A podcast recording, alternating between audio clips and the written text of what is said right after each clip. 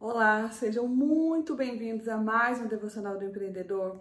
E o texto de hoje nós vamos falar de um versículo que está em Tiago 3,10, que diz o seguinte: De uma mesma boca procede bênção e maldição.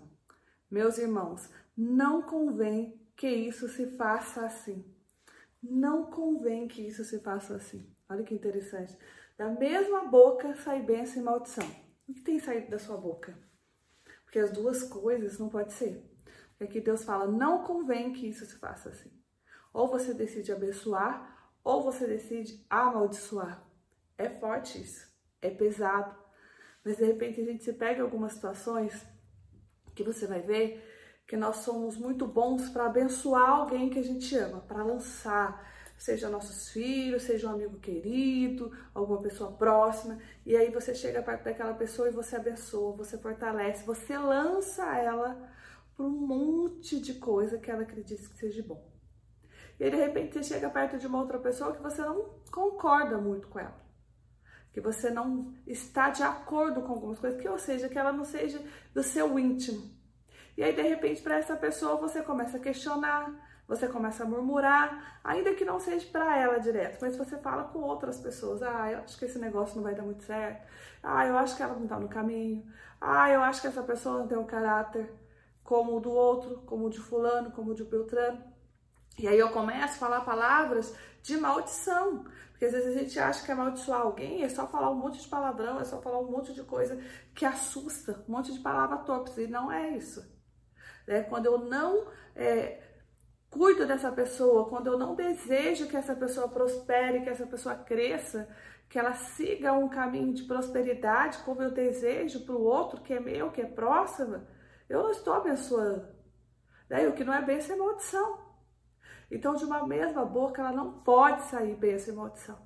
Ela tem que sair a mesma coisa. Se você decide abrir sua boca para abençoar, abençoe a todos. Ah, Luzia, mas fulano é meu inimigo, ele fez isso para mim, ele é uma pessoa que fez muito mal. Ok, então não fale nada. Fique quieto.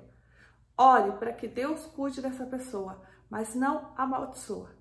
Se for para abrir a sua boca, que seja para abençoar alguém, não para falar qualquer coisa que não vai fazer com que essa pessoa seja abençoada. O que ela faz, que você concorde que é certo ou que é errado, cabe a Deus o julgamento. Entregue para Deus se tem alguém que esteja te fazendo mal, que você não concorda com isso. Davi, ele prosperava enquanto ele orava pelos seus inimigos. Jó jamais ele amaldiçoou aqueles amigos que viviam blasfemando e falando mal de Deus e pedindo para que ele falasse. Mas o coração dele estava, a confiança dele estava onde? No Senhor. Porque ele sabia que qualquer coisa que o outro fizesse para ele, qualquer coisa, Deus já tinha visto. E Deus já ia tomar a devida providência. Deus já ia cuidar daquela situação. Então bastasse que ele cuidasse da dele. Bastasse com que ele abrisse a boca para entregar para que Deus tomasse conta dele, de toda a situação que ele estava passando.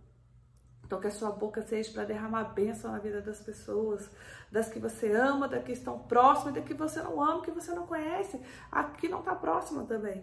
Mas que seja um celeiro de bênção que saia dos seus lábios, na sua empresa, na empresa que você trabalha, por onde você passar. Que você derrame bênçãos, que as suas palavras sejam palavras de bênção, que você, onde você passa, que você passe derramando bênção, que as pessoas querem ouvir, queiram ouvir de você, queiram ficar perto de você para ouvir as bênçãos que vão sair da sua boca.